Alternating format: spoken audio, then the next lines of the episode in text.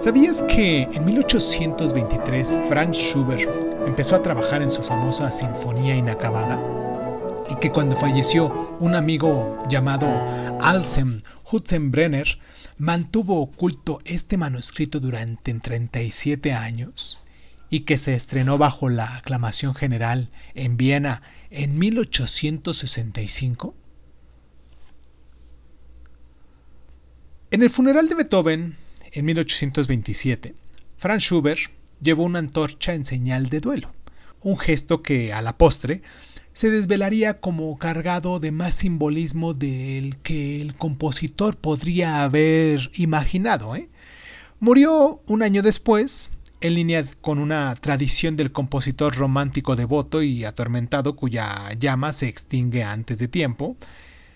Schubert nació en Lichtental, un suburbio en Viena, y de joven estudió violín, también estudió canto y piano con Antonio Salieri, el mayor competidor de Mozart y uno de los maestros de Beethoven. Schubert estaba obsesionado con la composición y pasaba largas horas todos los días sentado a solas componiendo. Su padre era profesor de música y lo emplazó a que siguiera su camino. Franz cedió a la presión de su padre y se convirtió en profesor en el año de 1813, pero pasó la mayor parte de su tiempo componiendo, haciendo pausas únicamente para orientar a los alumnos que se atrevían a interrumpirlo, no era un maestro de la sinfonía como muchos otros románticos, pero inició la tradición alemana de la canción artística romántica, el famosísimo llamado Lied. Schubert compuso hasta 600 Lieders, entre los que se incluyen Der Erkolding, eh, hecho en 1820, una canción tenebrosa y escalofriante basada en un poema de Goethe sobre cómo se aparece el rey de los elfos y predice la muerte de un niño. También hizo el ciclo de canciones de Winter Racer en el año de 1827 y es considerado como el mejor trabajo de Schubert. ¿Lo han escuchado? Era el típico romántico bohemio de su época, ¿no?